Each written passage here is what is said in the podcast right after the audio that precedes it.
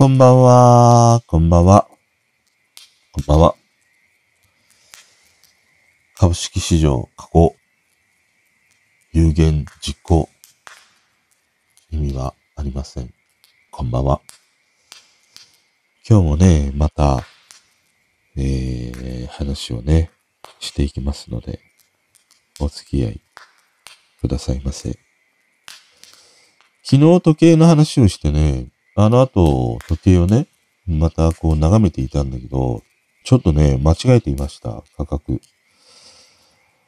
あの、亀梨がしていた時計、コスモグラフ、デイナイト、メテオライトというね、あのデイトナーなんだけど、あの価格は、中古の価格でしたね。中古で1298万とね、なっていました。だから新品だとやっぱり2000万近いのかな。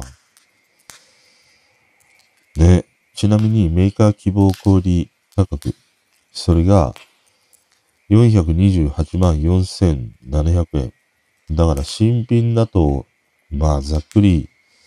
5倍近いね、値がついて、取引がね、されているという時計のようですね。あと同様にチューダーもね、間違えてたね。俺が見ていたあのチューダーの価格は、あの前のものだね。前にね、売買されていた。それもあの一覧の中に載っていたから、その価格を見て37万とかするぐらいという話をしてたりしたんだけど、チューダーもやっぱりロレックスに牽引されるように、高騰してるし、もう標準価格ですでにね、もう100万近いですね。あの、クロノ系のものとか、もう新品ではないみたいだね。あの、クロノタイムのチューダーっていうものはね。だから、まあ逆にそのプレミアム感がね、出ているということもあるようなんだけど、やっぱりこのチューダーあたりも、新品で売買されているものを見ると、100万近いんだよね。だから、まあざっくり3倍ぐらいだね。俺が昔、このクロノタイムを見ていた頃とね、比べると。まあ時計はさ、あれからね、収録し終えて、昨日の夜もね、ずっと見てたりして、いや、なんならちょっと買っちゃおうかなと 思ったりね、したぐらい、見入ってしまったね。俺ね、あれが欲しかったんだよ。IWC のアクアタイマーのね、黒の文字盤に黄色が、あのー、右上4分の1ぐらい黄色くなっているというね、アクアタイマーがあって、これが欲しかったんだよな、昔。もうこれも製造ね、していないようで、中古のね、ものしかないんだけど、多分、これもやっぱり、どうなんだろう。今の IWC のアクアタイマーは、だいたい80万ぐらいなんですね。70万円とか。それぐらいなんだけどね。この IWC のアクアタイマーが見ててね、ちょっとね、欲しいなって思いながらね、見てました。まあ昨日ね、時計の話をして、間違えたね、価格をね、話してしまってね。うん、まあ時計は、いいや。もうもう、時計でまた話し始めると止まらないのでね。今日はね、時計じゃない話をね、していこう。掛け算の話。掛け算あるじゃん。あの、九九ね。で、あの掛け算の九九の歌っていうのがあって、1が1、2が2、3が3、4が4とか、そんな感じのさ、歌があって、妙にね、これが耳に残るんだよ。これを聞いていてさ、俺、九九はさ、もう子供の頃から、もう納得がいかないわっていうね、風に思ってたの。まずさ、1の段、不要だよね。一切不要だよ。陰1が1、陰2が2、陰3が3、陰4が4。要は陰3とかさ、陰4とかさ、陰5とかさ、そういうことが言いたいだけじゃないかみたいにね。この九九の歌をね、聞いてて思うんだけど、1の段って覚える必要ありますか？っていうことだよ。で、2の段、3の段っていう風に続いていくんだけど、6の段以降はさ、1から5までの数字の掛け算は覚える必要がないよね。だって前半の2の段から5の段で全ては補えるわけじゃん。6×1 とか、6に12、6、3、18ってあるけど、サブ6、18で済むし、そういうことなわけじゃん。3、7、21でいいわけでしょ？でも7の段でさ、7、3、21って覚えなくちゃいけないんだけど、必要ないじゃん。そうすると、えっ、ー、と、6の段以降は、まあ、ざっくり半分覚えればいいわけだよね。だから、全体としては、3分の2ぐらい覚えれば、いいんじゃない？ねえ。掛け算さ。それがもう、全然、もう納得いかなかった。なんでわざわざ、ねえ、3波24でいいのに、8324って 覚えなくちゃいけないの？みたいなものがね、あったね。まあ、九九はその順番にというね、ことで覚えるし、もう理屈じゃないよね、九九ってね。もう本当に、その、なんていうの、リズムであるとか、なんていうの、言葉を覚えるかのように覚えていくというものが九九なわけだもんね。その意味では、ちょっとすごいかもしんないよね。最初は言葉や音として覚えていくんだけど、そこにはちゃんとした理論というものがあるし、うん、計算というものがあるわけだもんね。そう考えると、服っていうのは、ちょっと不思議かもしんないな。ね。インドの人は100までね、覚えているっていう風に言うもんね。だから 27×83 はとかって言ってもすぐ出てくるんでしょ？知らんけど。あのね、掛け算はね、あるじゃん。例えば今の 27×83 っていうのがあったら、えっ、ー、と、パッと当てて来ないんだけど、書かないと俺もできないんだけど、もう2桁の掛け算は。27×83 っていうのがあったら、あの、えっ、ー、と、1桁からかけていくっていう風に教わったじゃん。学校では。でもあれ、頭、10の段からかけていく方がいいんだよ。では 27×83 だったら、えー、2×8 をまず最初に頭に書いて、で、1の段をそれに加えて書くとか何かする方のが計算はしやすいんだよね。1の段から計算するより、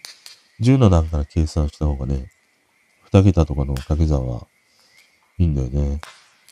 まあ、この九九の歌はさ、改めて九九をね、見直していくと不思議だな。陰1が1、陰2が2ってもう、確かにそこだけ歌いたいもんね。2、1が2、2、3が、2、3が6、2、4が8で、2、8、16とかそんな感じでしょ？もう、もう、掛け算もあやういな。2、8、16? でいいのか。だから掛け算はね、意外に俺危ういのが8の段かな。割と。8、6、48。8、7、56。8、7が、ものすごく、その、語呂が悪いっていうのかな。8、7、56って、なかなか出てこなくない ?8、7って一番穴場な感じがしない？8波64はすぐ出てくるけどさ、8、7ってない？でも7波7出やすいんだよ。7波56って出るけど、8、7、うーん、53とか、そんな感じになるよね。俺は8の段がちょっとね、弱点だな。うん。でもね、この九九の歌はいいよ。うん。陰1が1、陰2が2。そればっかり歌ってるとさ、1の段しか覚えらんないわ。1の段覚える必要がないというのに。まあそんなね、掛け算の話ですね。あとさ、あのー、ああいう歌手の人が一番かっこいいなって思う瞬間って、どういう瞬間だと思う？ああ、かっこいいなって。ね、もちろんその、歌を歌っているシーンとか、なんか一糸乱れぬようなね、なんかダンスをしているとかさ、シャウトしているとか、A ちゃんみたいにマイクをね、回してみるとか、いろいろあるんだけど、俺ね、ああいうその歌手の人が、一番かっこいい瞬間で、あの舞台袖からさ、ステージに上がっていく、あの背中、あれが一番かっこいい。どんな歌手であれ、どんなアイドルグループであれ、あの舞台袖からね、大観客の前に出ていく、あの背中なめの大観客っていうね、あの映像が一番かっこいいなって思った。ね、様々なああいうライブ映像みたいなものでさ、お決まりのようにあの舞台袖からね、ステージに上がっていくっていう、ある瞬間を映しているものはあるんだけど、俺はね、どんな歌手の人でも、あの瞬間が一番かっこいいなって思う。で、ましてやさ、あそこって一番そのミュージシャンの人も、あの、不安を断ち切って飛び込んでいく瞬間なわけじゃん。いや、今日お客さん入ってんのかなとか、喜んでくれるかなとかさ、その不安を抱きながらも、あの一歩ね、踏み出していくっていう瞬間。で、観客、ドカーンってなるっていうさ、もう、もういいことずくめしかないじゃん。だから多分歌手の人なんかで言うと、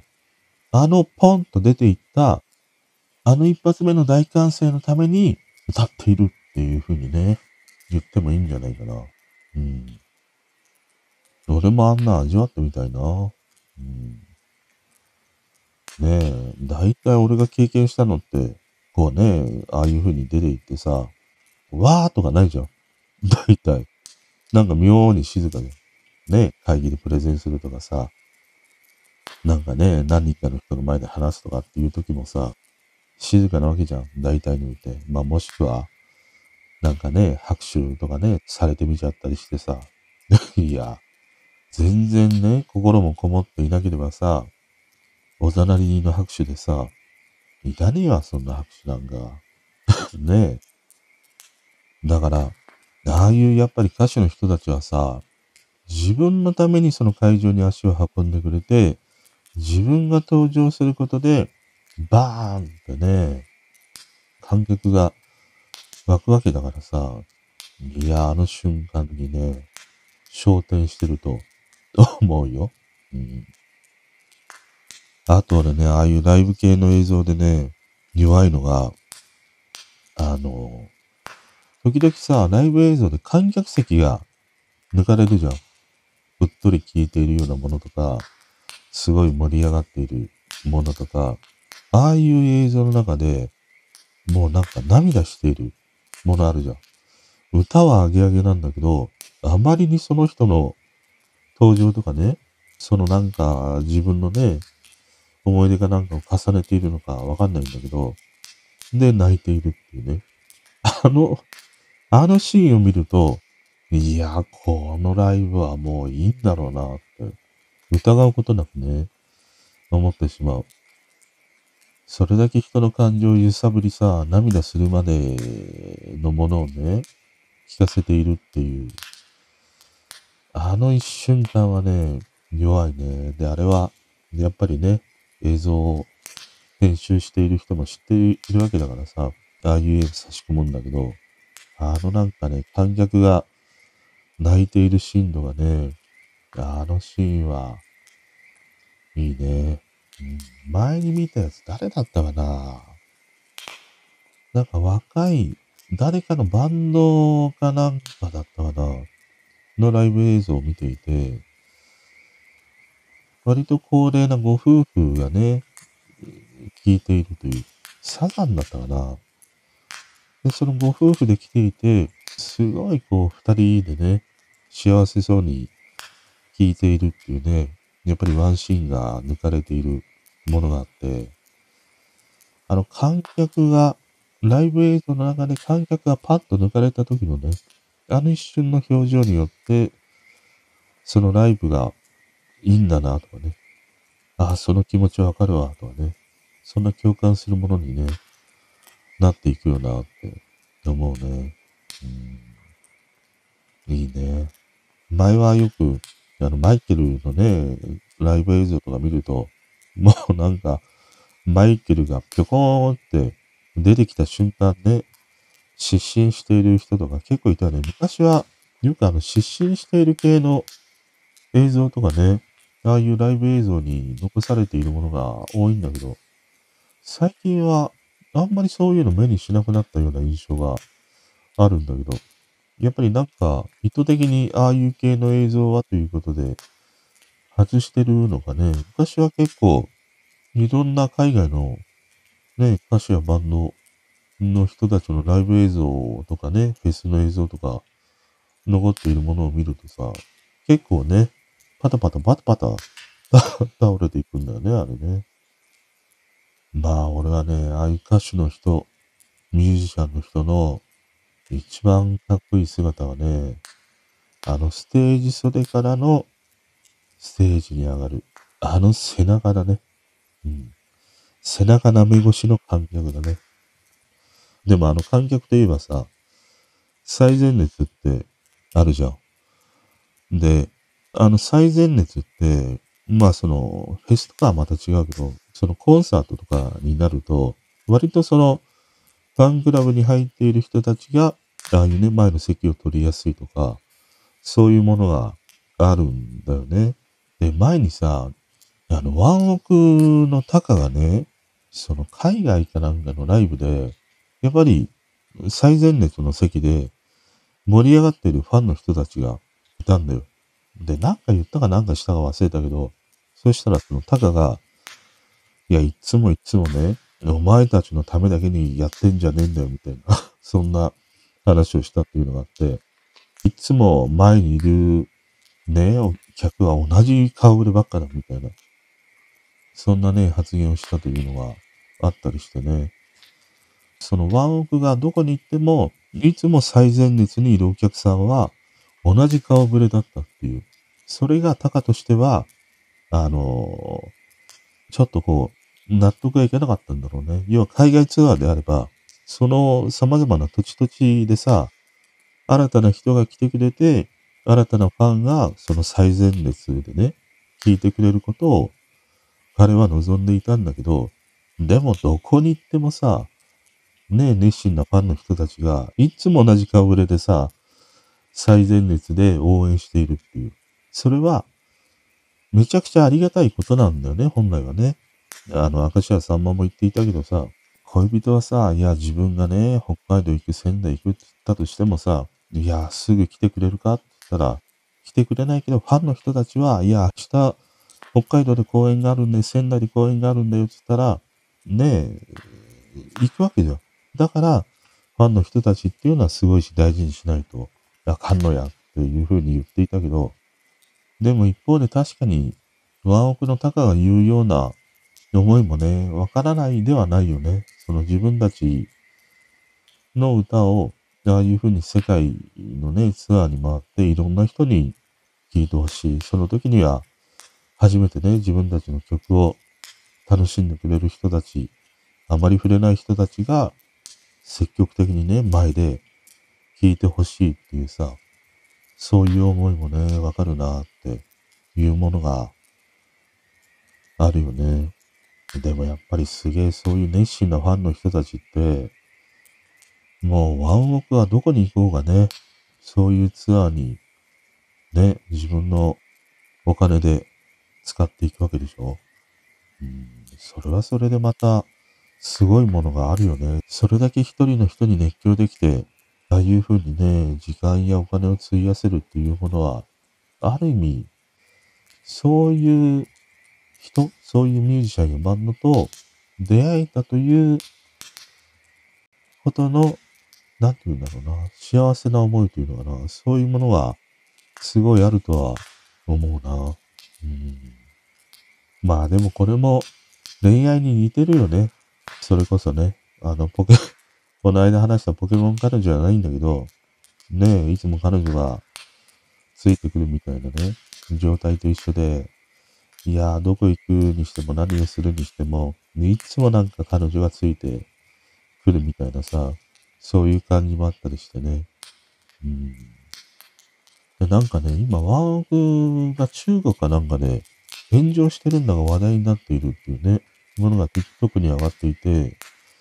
あの、タカ本人が、で、その件について話してたりしたんだけど、あんまりちょっとね、よくわかんなかった。そのなんか、中国でのライブをしていて、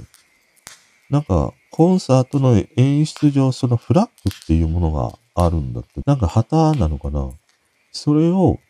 あの、タカが、お客さんがね、くれたフラッグを、なんか受け取ったかなんかして、で、それで、まあ炎上しているみたいな。その件についての話をしていたんだけど、ちょっと俺はよくね、理解ができなかったね。その中国ならではの、うん、あんまり良くない NG 行為のようなんだね。他の国では、そういうふうになんかお客さんからフラッグを受け取るっていうね、ことは問題ないんだけど、中国ではそういうものがね、ダメということのようなんだね。まあ、ワンオクはね、歌がうまいからな。あの、弟も歌がうまいしね、やっぱり森進一の DNA、森雅子の DNA、双方ね、ついでいるからね、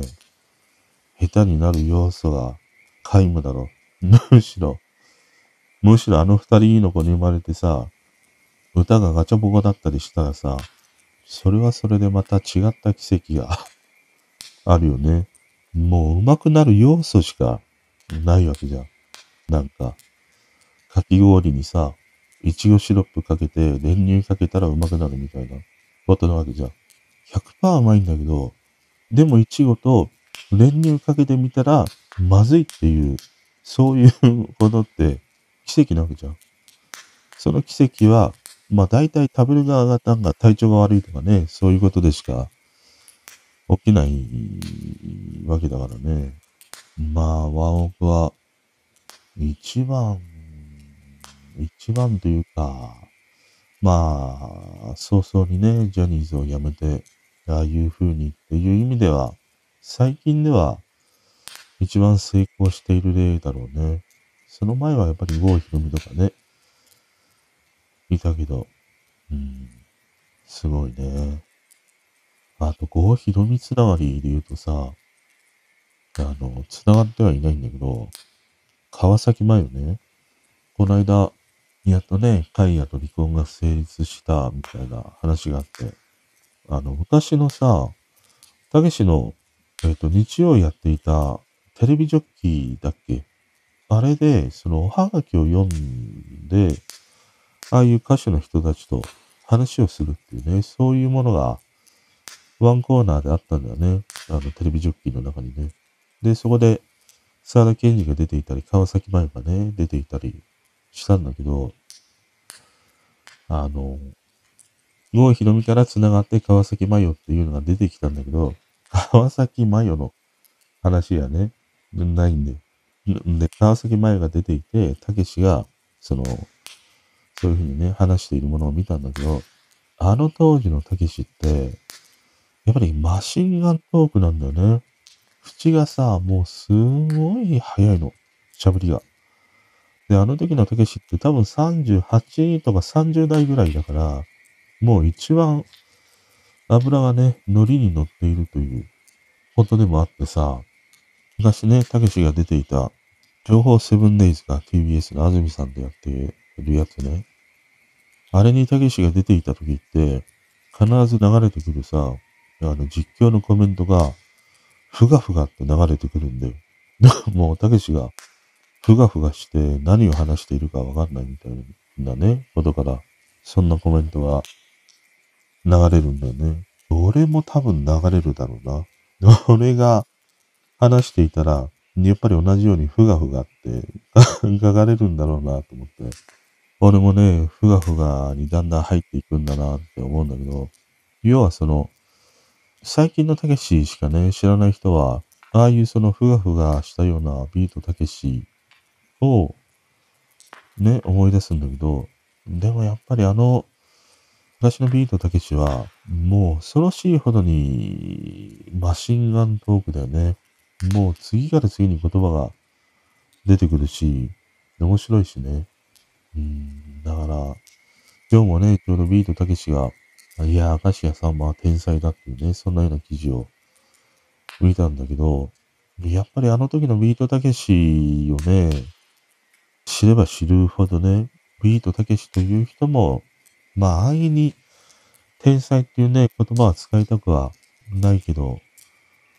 やっぱりね、すごい芸人だよなって思うな。俺は映画の北野武というよりも、やっぱり芸人ビートたけしがね、好きなんだよね。うん。だからやっぱりね、今、こうやってね、あの昭和の時代の芸人の中でも残っている人たちっているじゃん。明石家さんまがいたり、タモさんがいたりとかね、鶴瓶がいたりとかあるんだけど、あの人たちがやっぱり30代ぐらい、40代ぐらいの時のものを見直してみると、やっぱりね、ちょっとすごいものがあるなって思った。まあ今のその30代、40代のね、芸人と比較したくはないんだけども、でもやっぱりね、そのなんか凄さっていうものがね、あるから、だからや、こうしてね、残っているっていう人たちなんだなって思ったな。うん、いや、たけしはね、面白い。あの、テレビジョッキーのね、あんなワンコーナー忘れてたわ。普通になんか、たけしが真ん中に座って、左右にね、そのアイドルとか歌手の人たちが座って、来たおはがきを読むというね、だけの、ああいうワンコーナーがね、あったんだけど、昔は、テレビジョッキーってやっぱりあのネットプロのね、印象が強いし、細川文江がいつもいたしみたいな。その前は土井勝だよね。あの時は、なんか、見ていたな、子供だけど。黄色いギターだっけ？白いギターだっけ？あのギターがね、妙に欲しくてね、いや、出てえなとかね、子供ながらに思ってたりしたね。うん。いや、今考えるとさ、あの、昼の1時でしょ？あの時間によくあれだけ、お茶の間の子供とかさ、若い人たちを、テレビに釘付けにしていたなって思わない？だって日曜日のさ、あれぐらいの時間で、一番家にいない時間じゃん。子供でも、ね20代ぐらいの若い子でもさ、でもあの時間って、見てたもんね。なんなら、見逃さないぞっていう勢いで、あれを見てから出かけるとかね。そんな感じもあったりしたもんね。それだけこう、引きつける磁力が強かったんだね。面白かったっていうことがあるんだろうな。あの一時代ってね、どうなんだろうね。だが記憶に残っている番組多いよね、あの一時代。関東圏だと東京マガジンとかね、あれももうすごい長く続いて、見たりしてたもんね。あの、料理を作るコーナーが面白くてね。あの、今日はレバニラ作っちゃいます。って言って、なんか知んないけど、春菊、春菊入れたりしてさ、まあ、レバーはレバー入れるんだけど、レバニラって言うんだからさ、レバーとニラで作んなくちゃいけないんだけど、レバーと春菊とかね、いろいろその、若い子たちがね、トンチンカンな料理を作るっていうね、あのコーナーがね、すごい人気というものがあって、もう番組のあの最後の方はさ、病院の待合室みたいなさ、もうみんなおじいちゃんみたいになって、みんなそれで白髪というね、あの司会の森本さんがいたり、あと翔平ちゃんがいたり清水国明とかね、山口良一とかさ、みんな髪の毛がさ、真っ白いんだよ。うん。あれもすごい長きにわたってね、続いていた番組なんだけど、あれもやっぱり日曜の1時だね、からやっていたりもしたからね。この案外日曜日の1時台の番組って、日曜昼間のゴールデンタイムの時間とも言えるのかなね、12時から1時の流れでっていうことでもあったのかなうん。まあ俺はこの1時台の番組ってテレビジョッキーに始まり東京マガジンとかね、よく見てたりしたなって思った。で、川崎麻世のね、話をしないのかっていうと、川崎麻世のエピソードは IWGP で、あの、長瀬がね、麻世さん、麻世さん、サイン書いてくださいとは言うね。あれで、唐突な川崎麻世がね、やっぱり工藤感うまいなとかね、思うし。あと、川崎麻世はね、確かあの、松田の CX8 だったかなそれに乗ってるんだよね、あの人ね。で、なんでそれを選んだかっていうと、家に帰るとカイヤがいるから、だから、あの、大きのね、あの CX8 を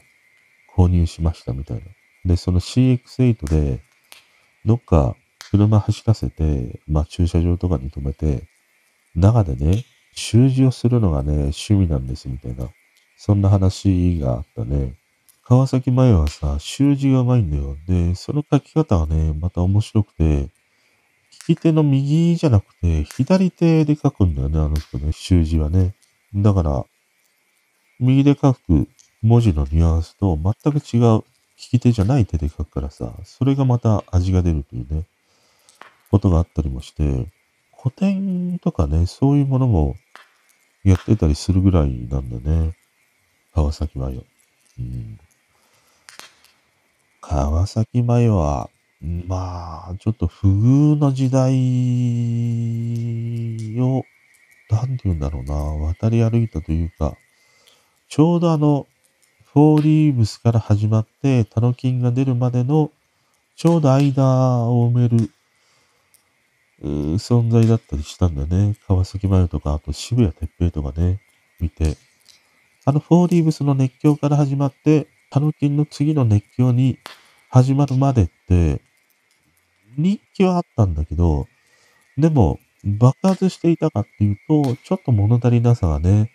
あった時代が、この川崎麻世とね、渋谷哲平の時代というものがね、あったりしたね。でも、なんだかんだ言ってさ、もう何十年、40年、50年近いんじゃないの？こうしてね、芸能界で活躍しているっていうのは、やっぱりすごいことだなって思うな。川崎麻はいくつなんだろうもう60近いだろうね。川崎麻世ね。川崎麻世で思い出すのが、島大輔ね。島大輔もそのテレビジョッキーに出てて、あの、当時はね、島大輔で出て、横浜銀杯の弟分で出て、頭がさ、なんか、蜂の巣みたいなね、感じがあったりしたんだけど、あ、それで思い出したのはさ、あの、ミッキー岡野っていたよね。リーゼントで。でやっぱり島大好きみたいな、頭が蜂の子みたいな感じの。ミッキー岡野ってどうしてんだろうそれこそあの、ビートたけしの刑事よろしく、あれに出ていたりもしたよね。やめてくれ、ロケンロールって言うと、あどくなーとかっていう、そんな曲でね、出てきた男の子がいたよね。彼は、大人なんだか子供なんだかよくわからないけどね、立ち位置で出てきて、ものすごい俺は不思議な感じがした。うん。だって、ジャニーズでもないし、横浜銀杯系でもないんだよ。突然出てきたんだよ。でもその、横浜銀杯の、あのなんかヤンキー感と、ジャニーズのアイドル感をうまくフュージョンさせた存在がミッキー・ヨカノ。うん。ミッキー・ヨシノは五大悟。ね。間違いやすいんだけど、ミッキーの岡野さんか、ミッキーの吉野さんかではね、全然違うから。いや、ミッキー岡野、思い出しちゃったわ。ミッキー岡野。調べてみ？やめてくれ。ロケンの、あの歌俺すげえ好きだったんだよ、当時。やめてくれ。ロケンの、アドクナーっつってんだけど、あの、アドクナーが何言ってんだかわかんないんだよ。何つってたんだろう、あれね。俺には、アドクナーって聞こえたんだけど。で、島大輔ね。島大輔はね、うちの地元に住んでるんだよね。今も住んでんのかな？住んでて、まあ議員に、立候補したんだっけかな？議員になったんだっけかな？いるんだよね。で、一回なんか引退しますって言ってまた復活したりもして、仮面ライダーかなんかにも出てたよね。でもあの横浜銀杯時代は俺は島大輔よりもグリースが好きだったんだよな。グリースの杉本哲太がね、好きでね。あと銀杯のジョニーがね、もうかっこよくて柴田恭平みたいでさ、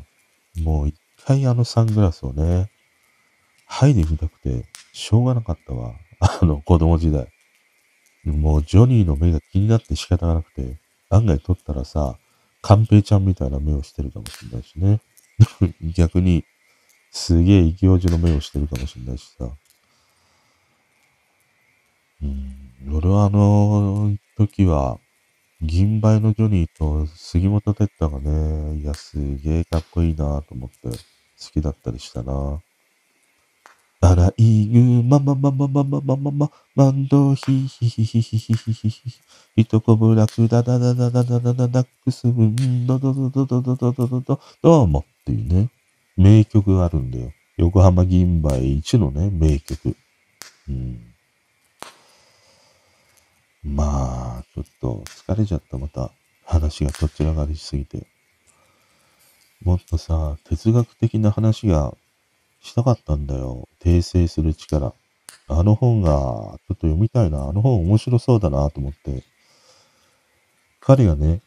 対談しているようなものを見てたりしたんだけど、面白かったりしたんだよね。で、結構、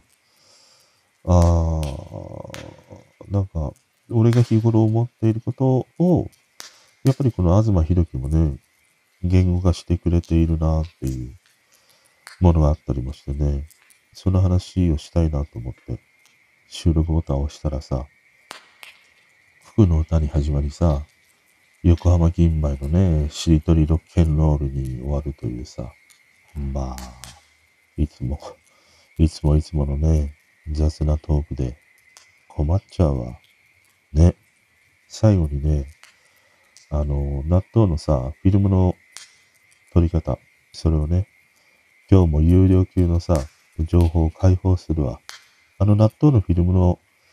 剥がし方って、よくあの、パックを開けて、フィルムをね、ペロペロンって取ると、糸引くし、納豆がついてくるし、なんか妙にね、手がぬるぬるになるなとか、あるじゃん。あれはね、ちょっと蓋を開けて、フィルムを少し出すんだよ。で、蓋を閉じて、蓋を閉じた状態で、あのフィルムをスーって取るの。そうすると、あのフィルムに納豆もついてこないし、手がね、ベトベトになることもないし。要は、蓋をね、パチンと閉じてギュッと挟んで、フィルムだけを引き抜くっていうね、そういう風にすると、あのフィルムはね、すごい綺麗に撮れるよ。というところで、今日は、この辺でおいとまさせていただきたいと思います。